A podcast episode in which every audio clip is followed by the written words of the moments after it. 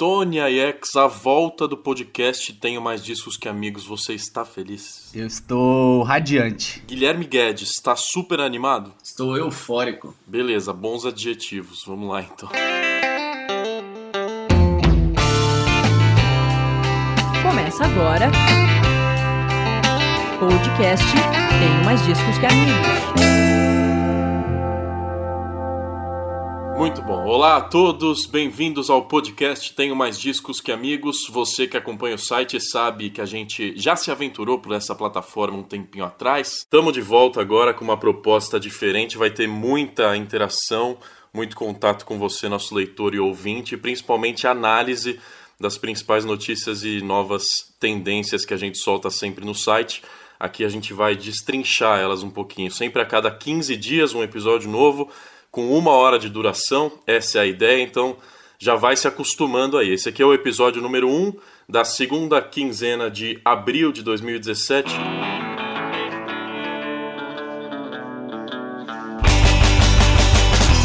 Eu sou Rafael Teixeira. Antes da gente entrar no nosso tema, que você que clicou aí já sabe qual é, mas vamos sempre apresentar os nossos debatedores do dia, lembrar alguns dos destaques é, dessas últimas semanas do mundo da música e da cultura.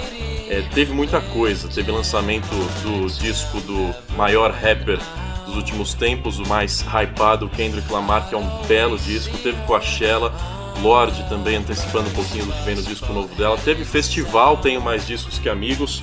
Tony AX, tudo bem com você? Qual é a sua notícia e o seu alô aí pro pessoal? Fala pessoal, tudo bem? É muito bacana estar de volta com o podcast finalmente uma coisa que a gente já queria fazer há bastante tempo.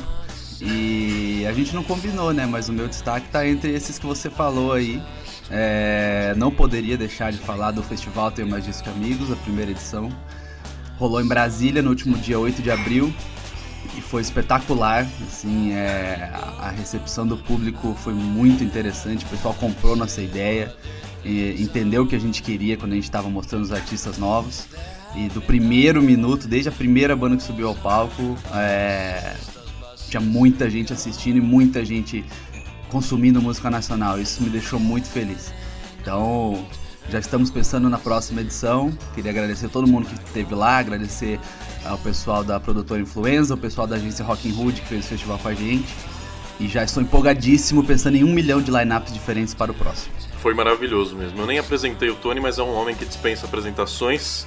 jornalista, editor do Obrigado. site Tenho Mais Discos Que Amigos, falando com a gente do Paraná. Temos um super correspondente no Rio de Janeiro, também jornalista, apresenta e roteiriza programas nos canais Multishow e Bis. Guilherme Guedes, tudo bem, Gui? Fala Rafael, fala Tony, fala todo mundo que está ouvindo aí mais uma vez o podcast do Tenho Mais Discos Que Amigos. É um prazer estar de volta. E vou pegar o embalo do Tony aí. Ele. O festival Tenho Mais Disso Que Amigos foi realmente muito, muito, muito, muito, muito legal. Acho que surpreendeu todo mundo. É, e a minha notícia tem a ver com o festival, mas não com o festival Tenho Mais Disso Que Amigos. Você bem lembrou que rolou o Coachella esse fim de semana, o primeiro fim de semana, né? O Coachella acontece é, em dois finais de semana. O primeiro rolou agora. E o meu destaque foi é o, os problemas do, no, no som do show do Radiohead, né? Que a banda teve que, que inclusive sair do palco duas vezes durante o show por causa dos problemas técnicos, o PA, aquelas caixas que ficam na frente, né, viradas para o público, desligaram. E eu achei isso muito curioso porque assim, é, eu, sinceramente, não vi, nunca vi algo desse tipo acontecer num festival desse esporte, especialmente num, num, show de headliner, né? E a gente não tá falando de qualquer festival, a gente tá falando de qualquer banda, né? O, o Tom York até brincou, tipo, é, falou, ah, malditos alienígenas de novo, tem todo o texto lá no nosso site, dá pra você conferir. Mas é, é inadmissível, né, que isso aconteça. E, inclusive, no festival Tem Mais Disso Que Amigos, isso não aconteceu. Foi engraçado a gente é, ter que ver o Tom York tendo que lidar com uma situação adversa e tendo que fazer umas piadinhas, né? Coisa que não é comum para ele. É, é, ele tava claramente deslocado fazendo essas piadas. Né? Pois é. Bom, mas deu certo. É, não, é. Eu, eu, fiquei bem curioso para entender o que, que aconteceu, assim, porque realmente não é comum. O show foi muito elogiado, como de costume e tudo. Eu não tava vendo ao vivo, não tava acompanhando. Mas é bem estranho isso acontecer, né? Alguém certamente perdeu o emprego nesse fim de semana. Muito bom, amigos. Vamos entrar no nosso tema principal, que é música em tempos de crise. Um tema que vai dar muita discussão aqui nessa próxima hora. É, motivado principalmente pela eleição do Donald, do Donald Trump nos Estados Unidos. Foi um processo eleitoral traumático para eles lá, como foi o nosso aqui em 2014. É, e gerou, claro, uma onda de reações, principalmente da classe artística, que é a mais poderosa no quesito dar voz às adversidades. Então a gente vai falar sobre esses músicos e cineastas e atores e o que eles estão é, pensando. O Trump, inclusive, no orçamento que ele divulgou para os quatro anos de mandato dele, ele, ele, ele divulgou que vai aumentar o poder de guerra dos Estados Unidos, vai aumentar a verba destinada às armas e reduzir a verba destinada à cultura. Inclusive, a gente já viu isso sendo posto em ação agora numa ameaça de guerra nuclear desafiando a Síria, a Rússia, a Coreia do Norte. Então a coisa vai ser tensa. Tony, acho que a principal, pelo menos a mais emblemática reação dos artistas até agora foi a criação de um grupo que na verdade é a volta é, pelo menos é, uma parte do Rage Against the Machine, que é o junto também com o Public Enemy e o Cypress Hill, formando o Prophets of Rage, uma banda que dá pra gente dizer que é basicamente para fazer afronta ao Donald Trump, não é isso? É, então, a primeira a primeira grande grande ação oficial foram, foi a formação do Prophets of Rage, que vem ao Brasil inclusive no Maximus Festival, já que a gente falou de festival no começo. E a, e a formação da banda já surgiu na eleição que, que acabou colocando Donald Trump como presidente dos Estados Unidos. Não foi depois da eleição, né? Foi durante. E eles tinham uma, um posicionamento muito claro de que, na verdade, eles eram contra a política atual e não contra apenas contra o Donald Trump. Eles também não apoiavam a Hillary. Eu acho que o Prophets of Rage, talvez se o Rage Against the Machine voltasse com um disco novo, ok. Acho que poderia fazer um barulho diferente no sentido político da coisa. Mas para fazer, para causar impacto mesmo, tinha que surgir novos nomes, tinham que surgir novas bandas, tinham que surgir pessoas com visões de mundo atual e não um monte de gente que já tá com a vida estabelecida e que, beleza, tá, tá, tá com raiva e tá enfurecida com a situação política atual, mas que já fez o seu papel há 20 anos atrás. A gente postou esse final de semana um especial sobre o segundo disco do Rage Against the Machine, o Evil Empire. O segundo disco do, do Rage Against the Machine foi lançado há 21 anos. Então quer dizer que o primeiro foi lançado há 25.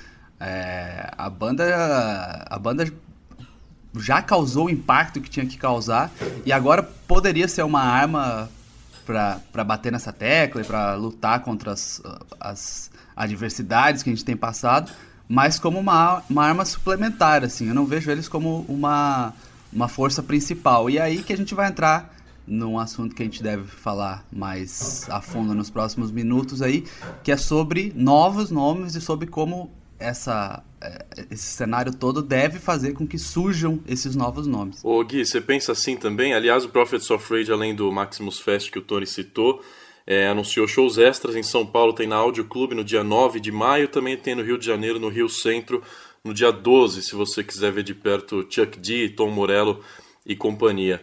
É, Gui, no Brasil a gente vai falar daqui a pouquinho dos novos nomes que a gente já viu de perto no Festival Tem Mais Disco que Amigos e sabe que está fazendo barulho. Nos Estados Unidos e Europa, está é, tá surgindo uma nova cena por conta desse autoritarismo e dessa extrema-direita, extrema-esquerda surgindo mundo afora? Olha, Rafa, se está surgindo uma nova cena ou não, acho que ainda é cedo para dizer, mas tem surgido alguns projetos é, bem interessantes.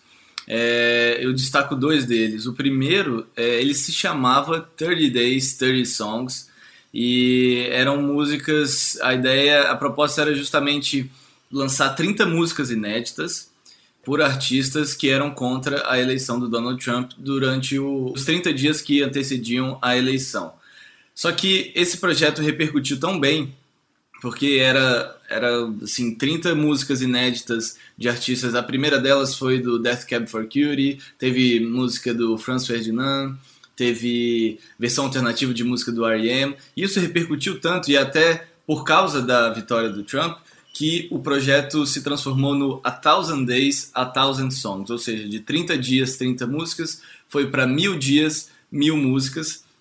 E agora a ideia não tem, lógico também para acompanhar esse número eles não conseguem ter mil músicas inéditas, mas é, todos os dias, é, nos próximos aí, não sei quantos dias já, já se passaram, aqui eles listam 60, então temos aí mais 940 é, músicas aí a serem reveladas, mas aí tem várias músicas já de longa data, músicas políticas, tem a Changes Gonna Come, do Sam Cooke, tem Mississippi Goddamn, da Nina Simone. É, então eles estão é, resgatando também músicas clássicas de protesto para liderar aí essa, essa força anti-Trump no, nos Estados Unidos. E também tem o Our First 100 Days, que também são é, 100 músicas inspiradas né, nessa motivação aí contra o Trump é, de nomes da cena alternativa norte-americana. Então a primeira foi a Angel Olsen, teve o pessoal do Power Bottom, Tori Moa, é, Tim Heidecker, um monte de gente, Surfer Blood.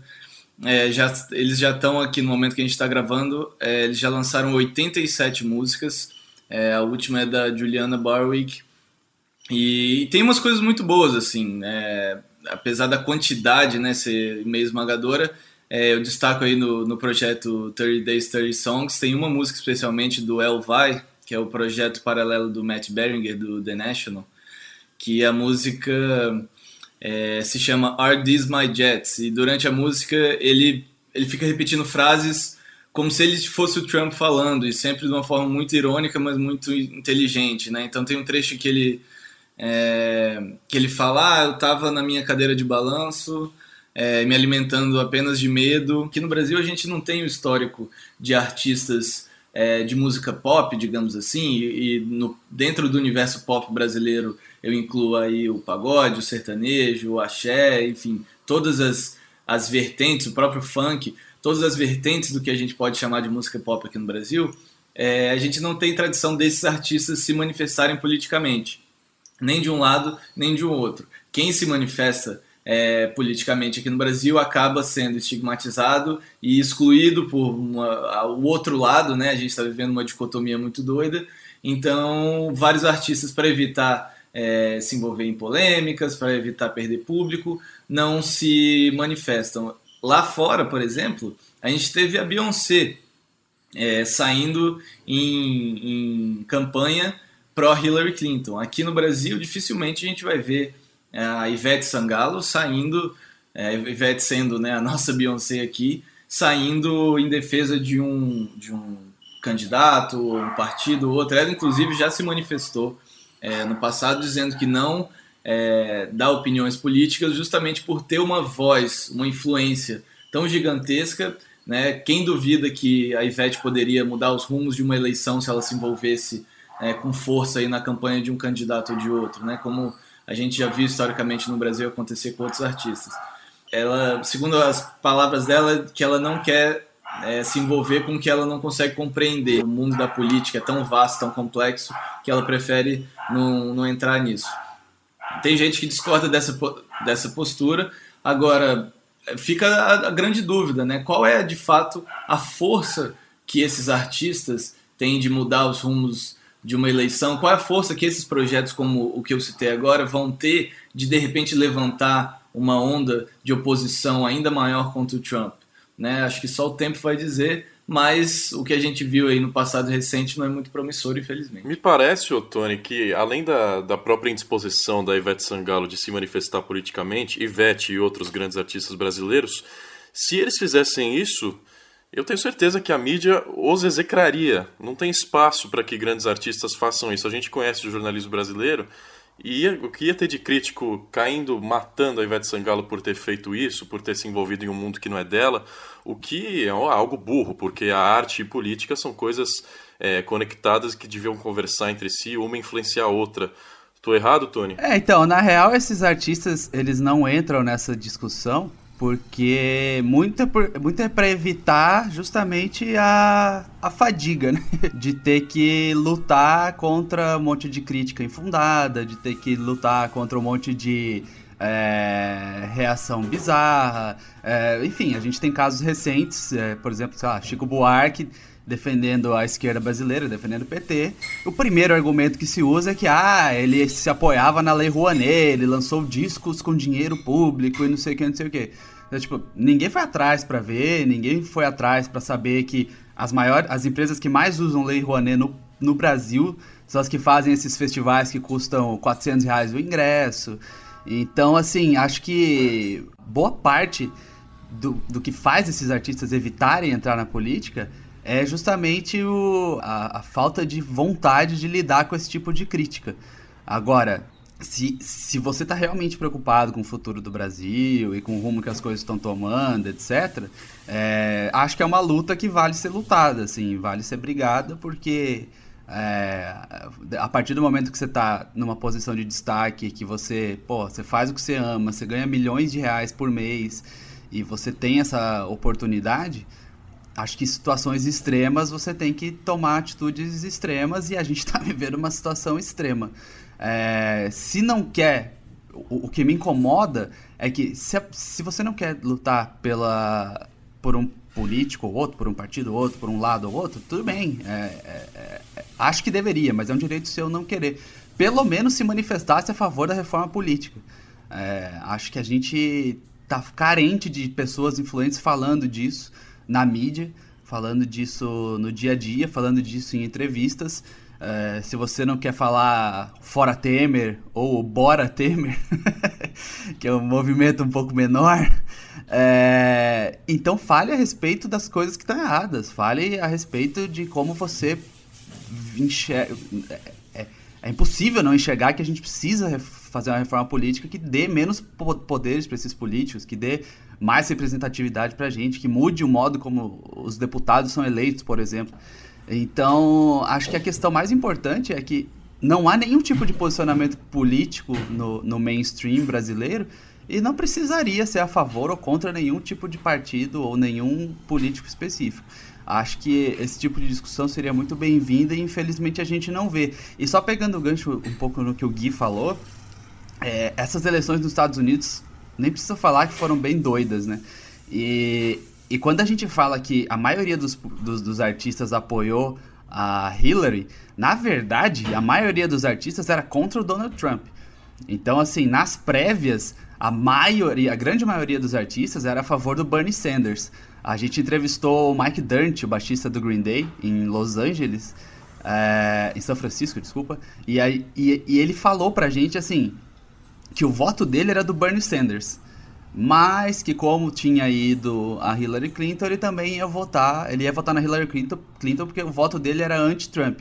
O problema é que a partir do momento que o Bernie Sanders, Bernie Sanders não entrou, que ele era o favorito dos artistas e favorito é, dos seguidores do Partido Democrata, isso foi um baita tiro no pé do Partido Democrata ter colocado a Hillary Clinton, é, as pessoas pararam de fazer campanha tão fervorosamente quanto estavam fazendo para o Bernie Sanders. Inclusive tem um post do Michael Moore, é, um artigo muito bom que ele publicou seis meses antes da eleição, e ele e o título da, da matéria é Me desculpem, é, me perdoem por, por trazer as más notícias, mas o Donald Trump vai se eleger. Aí ele lista cinco motivos pelos quais ele achava que o Donald Trump ia se eleger.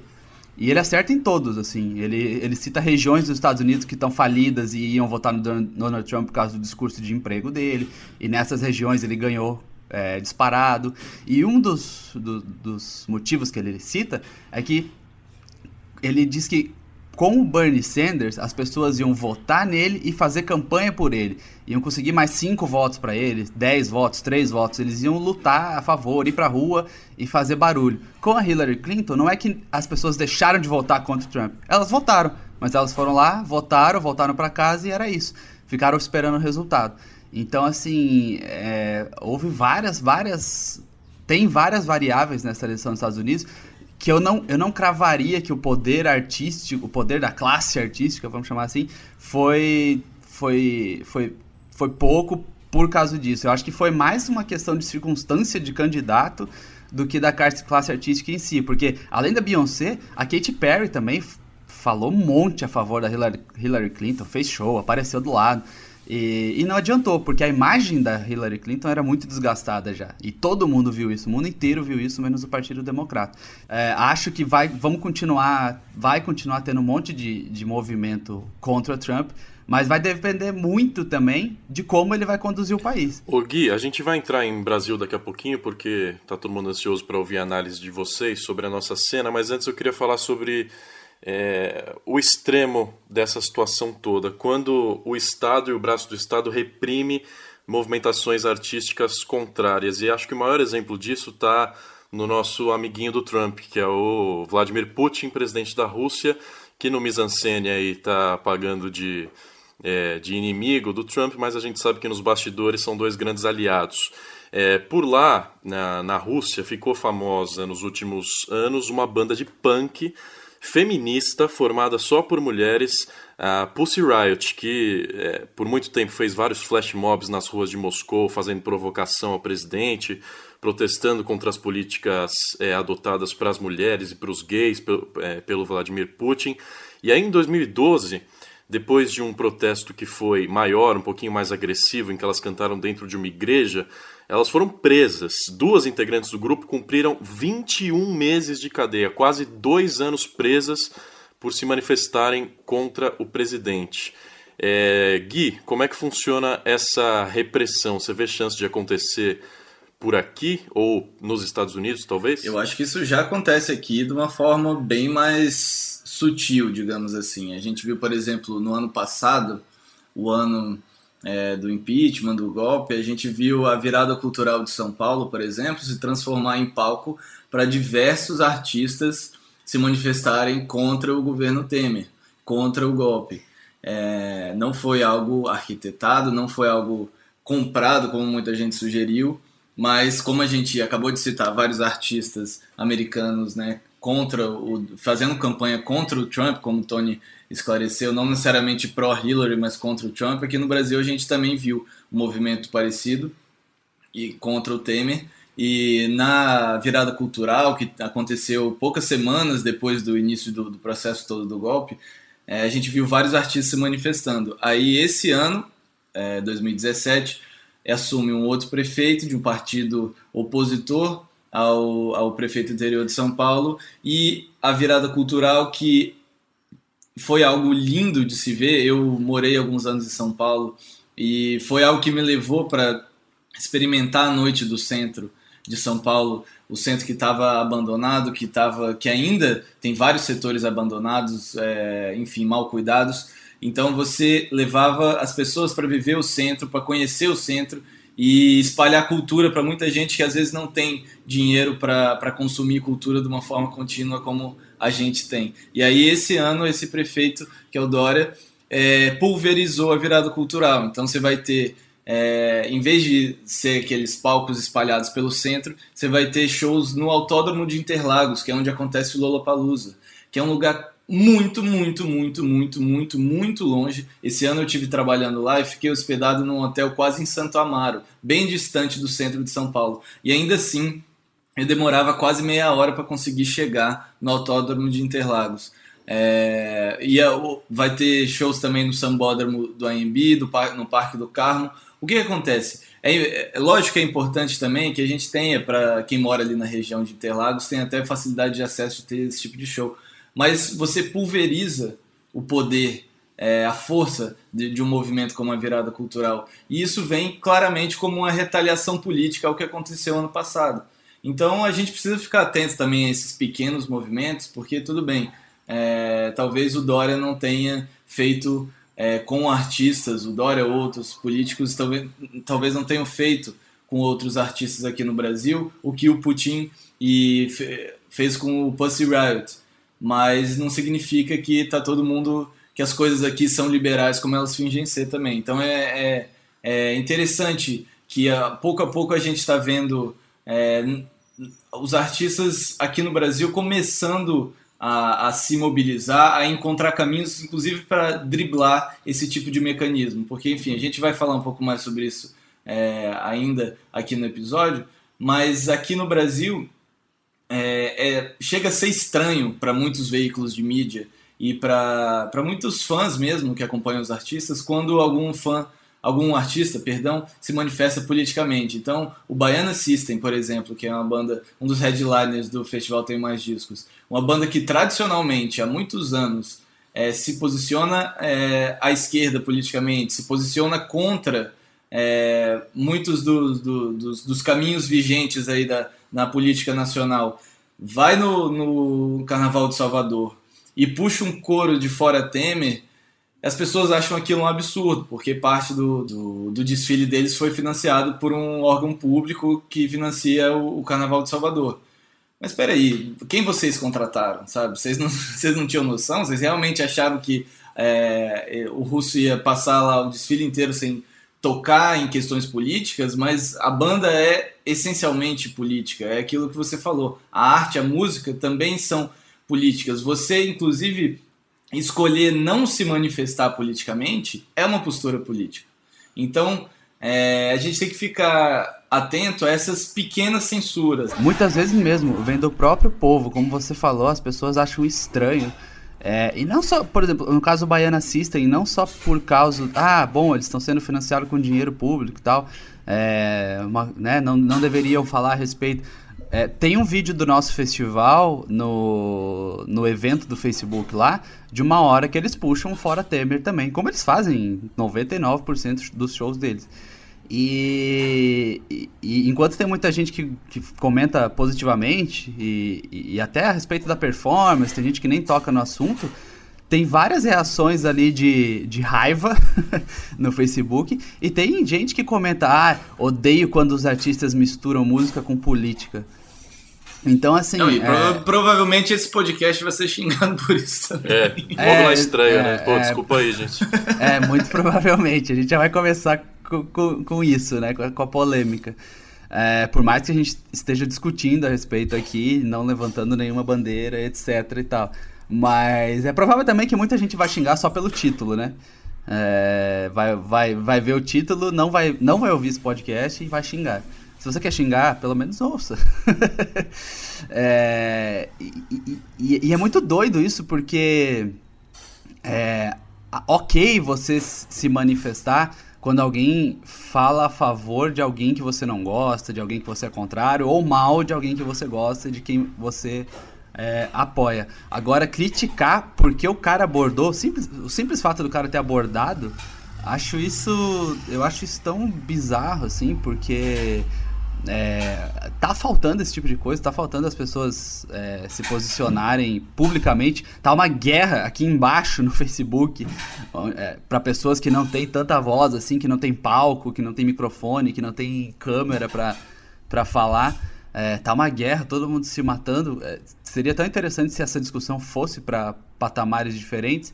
E aí, quando ela tem a mínima chance de ir através de situações assim, as pessoas acham estranho. Então, eu acho muito doido como isso às vezes nem vem do sistema, não vem do, do, do da polícia prendendo uma banda. Vem do próprio povo censurando descaradamente simplesmente por misturar é, política e, e música e arte, sendo que a gente está vivendo uma época onde política é cada vez mais fundamental para o que a gente faz todos os dias. Vamos inaugurar oficialmente aqui o tema Brasil, apesar da gente já estar tá falando dele desde o início.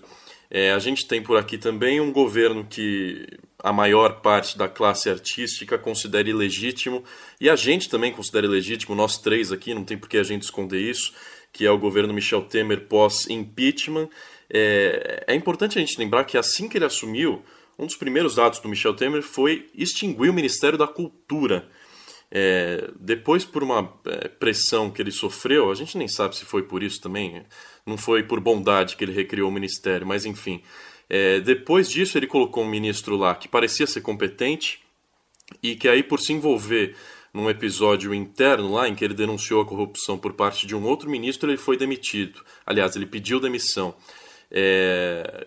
Vocês já falaram do Baiana System. Eu queria que vocês citassem outras bandas que estão é, se insurgindo é, e ganhando fama agora, principalmente por se manifestar contra o governo atual no, no país. Quem quiser começar aí, fica à vontade. Tony, eu, eu te dou esse espaço aí porque acho que você, inclusive, vai citar uma que eu citaria, então Vamos ver se eu acerto. É, antes de tudo, eu acho que a gente.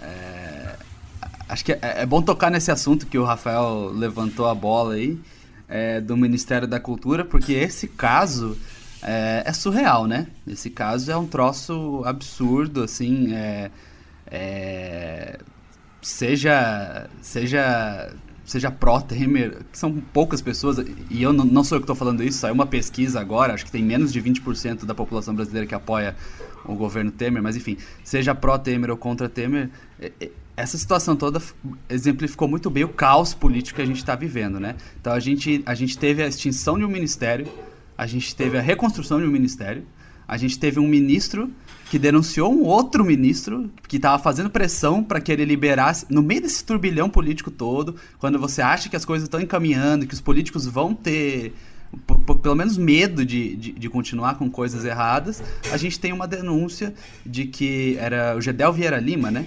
De que Gedel, Gedel Vieira Lima estava pressionando o Ministério da Cultura para liberar a construção de um condomínio onde ele tinha um apartamento. É, sendo que esse condomínio era estava sendo construído numa área histórica, patrimônio em Salvador, que, onde não poderia ser construído, enfim. É... Pra gente citar também, Tony, o ministro da Cultura era o Marcelo Calero. Isso, Marcelo Calero. E aí, por não, não, não, não aguentar essa situação, ele, ele pede demissão.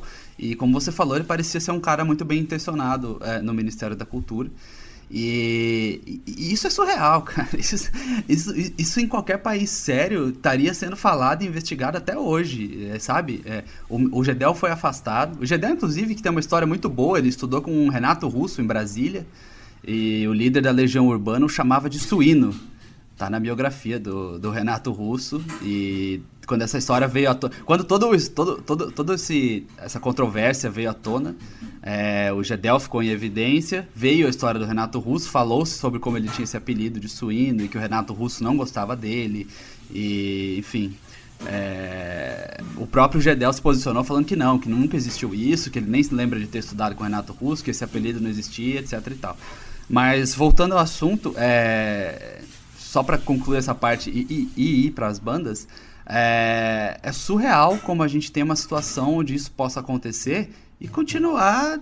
É, alguém sabe hoje como, em que pé está a situação do Gedel? Eu não sei. Eu ia falar justamente o Francisco Alombre, eu falei, não, vou deixar o Tony falar antes, porque acho que ele vou, vai, vai citar eles, porque a gente ainda está meio em choque com o que tá rolou. Tá muito fresco na memória, é, né? Eu, inclusive, descrevi eles lá no Faixa Título, meu blog no, no tenho mais disso que amigos, como a maior banda punk mesmo que não toque em punk rock do país. E acho que é bem isso. Eu entrevistei recentemente o, a Francisco Elombre e a gente falou justamente sobre é, como eles têm essa coisa do espírito punk. Né? Vários deles escutavam punk no, na adolescência e mesmo que hoje eles não façam exatamente o que, é, o que a gente está acostumado a ouvir como punk rock, existe essa coisa da subversão, da contravenção é, muito clara no som deles. Né? Uma das coisas que a gente falou, inclusive no começo, quando o Trump se elegeu, foi: caraca, será que a gente vai ter aí um ressurgimento do punk raivoso, do punk que de fato contesta as instituições e etc. Mas o rock está cada vez indo mais para um caminho conservador, porque os fãs de rock, quando o rock tenta ousar, tenta se misturar, tenta levar, digamos, para música latina, como a Francisco Alombre faz, ou tenta flertar com a música eletrônica, com outros gêneros de música, vários fãs de rock chiam, porque falam, ah, isso não é rock, isso não tem a bateria do jeito que eu gosto, a guitarra do jeito que eu gosto, ou o vocal não é mais gritado do jeito que eu gosto. Então existe uma força dentro do, dos fãs de rock para manter o rock e o, e o metal, enfim, essas cenas cada vez mais próximas do, da raiz, do, do, da tradição, só que elas surgiram justamente por quebrar a tradição. Então é um troço muito doido. Achei muito interessante essa postura do Violator. Espero que é, outros artistas assumam caminhos parecidos. E queria destacar também uma outra cena que às vezes não tem mais disso que amigos, né? Por todo mundo ser uma, ter começado a se relacionar com música através do rock, às vezes a gente não fala tanto, mas é legal a gente destacar que são que é essa geração de artistas brasileiros que estão quebrando os estereótipos de gênero, né? Do mesmo jeito que o Led Zeppelin impactou meus tios, é, o, o, Green Day me impactou quando eu vi pela primeira vez na MTV, falando palavrão e, e, e, tocando de um jeito que eu podia tocar em casa e tal. E, e, que hoje a gente procura essas coisas, a gente tá, tá, mais velho, a gente tá mais calejado, a gente recebe conteúdo 24 horas por dia na internet e não percebe essas coisas e acaba falando que o rock morreu quando tem um milhão de coisas boas uh, acontecendo, né? Então acho que hoje quem tem novidade para mostrar é esse pessoal que está que tá quebrando a barreira de gênero, é, são as mulheres, são as minorias também. E, e, e não adianta, cara, quando. Só para finalizar e puxando um outro gancho que o Rafael falou, e que eu achei que até ia ser um, meio que um tema central desse podcast e a gente falou pouco, é que assim, todo mundo quando falou quando o Trump se elegeu, ah, bom, pelo menos o lado bom é que vai surgir um monte de banda é, banda legal. Como se fosse uma coisa automática. Ah, tá, se elegeu, vai ter banda. E, e na verdade não é. Na verdade, é, cai muito naquilo que eu falei, vai depender de como a economia dos Estados Unidos é, se portar a partir de agora com Donald Trump. E também vai muito das pessoas se importarem com isso, né? Então, se as pessoas ficarem ligadas no que está acontecendo, no que as minorias estão fazendo, não vai surgir uma grande revolução a partir da classe média, a partir das maiorias. Não, não adianta. Historicamente, isso nunca aconteceu e isso não vai acontecer. É, não vai ser a primeira vez que vai acontecer, imagino eu tá com esse radar ligado e ver o que tá acontecendo. E a gente tá falando disso diariamente lá no Tema Discos. A gente botou no palco do nosso festival um monte de banda nesse sentido e vai botar na próxima edição também. Acho que tá com esse radar ligado é muito importante para que não, a gente não fique esperando. Ah, beleza, tempos ruins, bandas boas, automático, assim. É, não é por aí que acontece. Acho que indo aos shows, consumindo esse tipo de música, entendendo as cenas e vendo o que está acontecendo, é que a gente vai fazer com que surja. Eu sempre uso esse exemplo, mas talvez seja o maior da nossa geração. Vai fazer que, com que surja um the Machine de novo. Amigos, a gente precisa encerrar a discussão para não exceder o tempo aqui. Já excedemos, infelizmente é, foi muito boa. Eu só queria citar da minha parte uma banda aqui, para não ser injusto com eles, porque eles merecem, que é o Medula, banda do Rio de Janeiro, que com um disco excelente ano passado, que é Deus e o Átomo. É a banda do Rio de Janeiro mais paulistana que existe, né? É, então. Radicada em São ele, Paulo. Eles se, muda, eles se mudaram para São Paulo, né?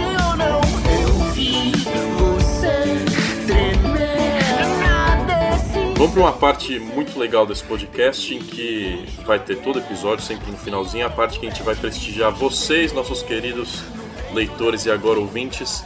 Roda a vinheta aí que eu já explico.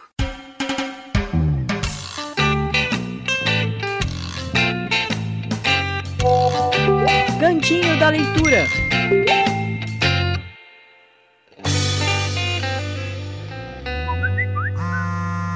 Cantinho da leitura, porque antes de tudo a gente vai ler os comentários sempre maravilhosos que vocês fazem nas nossas postagens no Facebook.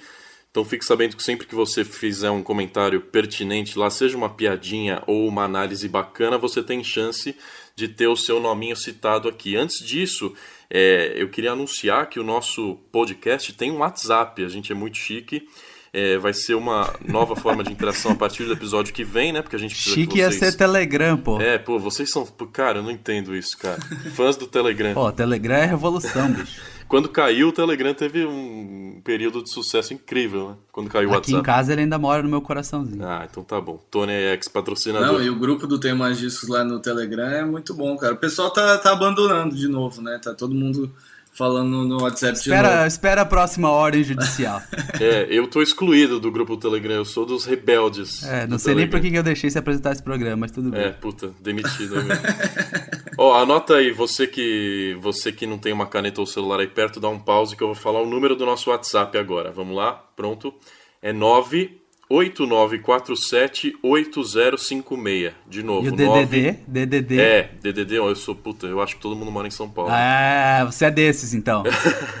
DDD 11 de São Paulo. Então vamos lá. 11 98947 8056. Coloca aí na sua agenda e aí você faz o seguinte: sempre que tiver um comentário para fazer sobre qualquer notícia aí do mundo da música ou sobre algo que a gente falou aqui no episódio anterior, você grava uma mensagem de voz pra gente porque aí a gente pode exibir o seu comentário aqui, só que tem que ser no máximo 20 segundos, tá? 20, 25, que aí a gente pode montar com comentários de mais gente e fazer um blocão aqui é, com a voz de vocês. Fala seu nome também, o local onde você mora e faz qualquer comentário que a partir da semana que vem a gente exibe aqui um blocão de mensagens de voz do WhatsApp do podcast Tenho Mais Disso Que Amigos. É, um comentário que eu separei aqui do Facebook tem a ver com o nosso tema, que é aquela notícia que você já falou, Tony, dos 21 anos do disco Evil Empire, do Rage Against the Machine. Aí o Bruno Henrique Soares é, fez um comentário muito bom aqui. É, ele dá uma filosofada, tá? Tem vários termos é, da dialética russa aqui, mas eu vou traduzir. esse álbum, esse álbum na tríade da banda é, é, o que é o melhor, é o que melhor justifica o termo rage. É o melhor dos três, ele é incrivelmente sombrio e sanguinário, cada riff é uma pedrada. E ele diz, o Bruno Henrique Soares, que o Rage Against the Machine merece ser estudado como fenômeno político e não só musical. Bacana, né? Acho que sim. Inclusive, esse disco é um disco que tem poucos hits, né? Esse disco tem Bulls on Parade e só. então, é, ele é um disco a, a ser compreendido é, de forma política e social. Ainda que tenha muito fã de Rage Against the Machine que não tenha entendido a mensagem após quantos, né? Três. Foram quatro discos, né? O último de cover. Após três discos do Rage Against the Machine passando uma mensagem política, teve muita gente que não entendeu quando eles formaram o Prophets of Rage agora recentemente. Como assim? Tom Morello, comunista, etc.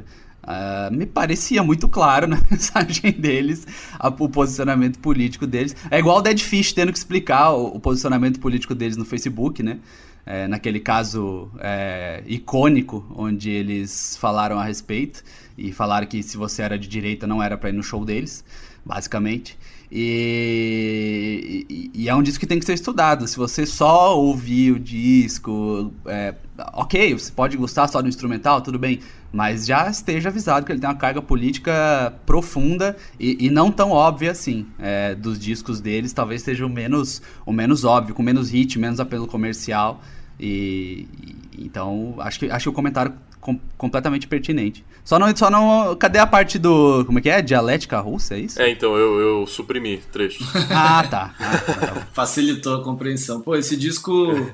É, eu ouvi ele muito quando, ele, é, quando eu era moleque e quando o disco também era moleque, né? Mas é, eu lembro que eu gostava muito daquela parte do meio, assim, que vai de Vietnã, que é a terceira música, até ali Without a Face tal. Cara, eu gostava muito de Tire Me, ouvi Tire Me 400 mil vezes. Agora, pois é, voltando é, até pro início... Tire Me ganhou um Grammy de Heavy Metal, só abrindo parênteses aqui. sabia disso? não sabia, não. É, Tire ganhou o prêmio de melhor música de Heavy Metal, Bulls on Parade e, e tem uma outra música que eu não vou lembrar qual é, foram indicadas na categoria Hard Rock e perderam. Grammy, né? Mas o que eu ia comentar, inclusive tem a ver com o início do papo do podcast, é... Cadê o Zac Della Rocha? Tipo, legal, a banda tá com, com, com os vocalistas novos, etc. Mas, eu, e ele tá fazendo participações diretas com o Run Jewels, que também tem uma postura é, anti-Trump, etc, etc. Mas a briga deles deve ter sido muito feia para nem a eleição do Donald Trump, que inclusive é, o Rage previu no, no clipe, se eu não me engano, de Sleep Now in the Fire, parece um, um cartaz tipo, ah, Donald Trump presidente, não sei o quê nem a eleição do Donald Trump fez com que Zac Della Rocha voltasse pro, pro Rage Against the Machine. Então, realmente... É, ou foi uma briga, ou o Zac Della Rocha... Cansou, né? Cansou, ou bateu aquela bad, né? Tipo, puta merda, tô falando contra o sistema aqui, na, da minha mansão em Los Angeles, com meus 20 milhões de dólares na conta, não sei o quê. Foi engolido pelo sistema. É, então. Então, assim, é, tanto que os caras do Rei sempre falam muito bem dele, sempre falam que não houve briga, não houve nada. Acho que a separação com o Chris Cornell talvez tenha sido mais traumática do que com o Zac Della Rocha no Audio Slave, e, a, e mesmo assim o Chris Cornell cantou com ele esses dias. Mas eles mesmos disseram que ele se encontra uma vez por ano com o Zac Della Rocha, que ele nem tem celular, que ele tem tipo, você tem que falar com o empresário do empresário do empresário para marcar um lugar. Aí eles discutem tipo questões de royalties, assim: "Ah, então, esse ano faturamos tanto, nós estamos pensando em lançar um DVD, uma coletânea, não sei o que, você quer, não quer, tal". E é isso. É, não tem papo de reunião, não tem papo de nada.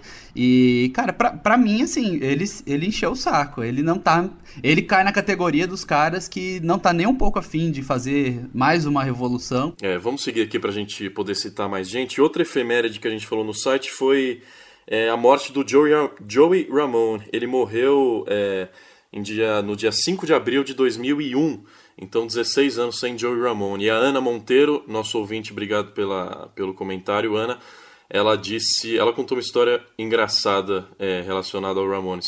É, no dia em que o Joey morreu, ela disse que tomou o primeiro porre da vida com vodka barata e suco de goiaba, Nossa. lastimando a morte do Joey Ramone. E aí, o mais engraçado, você pensa, pô, ela deve odiar lembrar desse dia, né? Mas aí não, ela termina o comentário escrevendo bons tempos.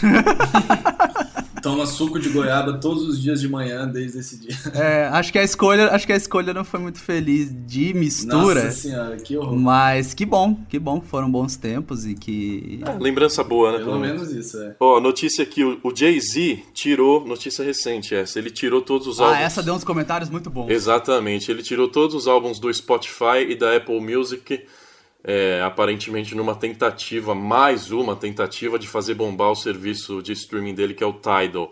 O Ariel Vilar comentou, a- a- esse comentário do, do Ariel Vilar é maravilhoso. Até logo, até mais ver, bom voyage, arrivederci, até mais, adeus, boa viagem. Várias mensagens aqui dando tchau tchau pro Jay-Z do Spotify. É, eu achei que faltou variar, a- é, né, usar mais línguas aí pelo mundo. Ele falou muito em português. Eu lembro muito claramente de ter postado essa, essa matéria no Facebook. E não era o tipo da coisa que eu esperava tanta reação assim, mas foi impressionante ver como tem gente que eu- como tem tanta gente que odeia o Jay-Z.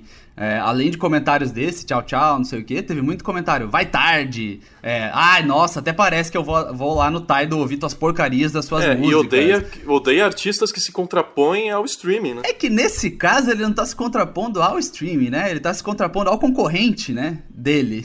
porque, ele, porque ele tem o Tidal. Então, então não sei bem nesse caso se ele tá se contrapondo ao streaming. Que eu adoro streaming aqui, fique registrado. É, até disco de vinil eu parei de comprar por causa do streaming, desculpa. sou- estou traindo meu próprio site. Mas, mas é engraçado, cara, como tem gente que odeia o Jay-Z. Era uma coisa que eu não sabia e que, enfim, não agregou muito na minha vida, mas é, que loucura, né? Inclusive, a gente usa esse espaço aqui para anunciar o que em breve o site vai mudar de nome para Tenho Mais Playlists que Amigos. Rapaz, você sabe que já me fizeram essa, essa sugestão. Ah, é? e, e, e você sabe que já, já houve essa abordagem num tom relativamente sério uma vez, assim, uma, con Sinal em uma dos tempos. conversa. É, é. é, mas isso não vai acontecer. É, tá bom, fica Acho. tranquilo. Gente, vamos encerrar. O Tony tem uma reunião importante, tá bom, Tony? Vou te liberar. Ah, obrigado, cara. Eu tenho uma reunião importantíssima é, para falar a respeito da venda do Tenho Mais Disso que Amigos, que amigos para um conglomerado que vai mudar o seu nome em breve. Tá bom, primeiro e único episódio do podcast esse aqui, tá? É, então, a gente aproveitou para falar sobre política enquanto a gente podia. Ó, gente, o podcast Tenho Mais Disso Que Amigos de hoje teve apresentação e edição minha, Rafael Teixeira. Os debatedores foram Tony Aiex. Tony, abraços. Se quiser deixar alguma rede social aí pro povo seguir. Ah, muito obrigado. Sigam a gente no Telegram. Não, mentira. É, sigam a gente no Facebook, Tem Mais Discos que Amigos. Twitter, MDiscos que Amigos. Instagram, TMDQA.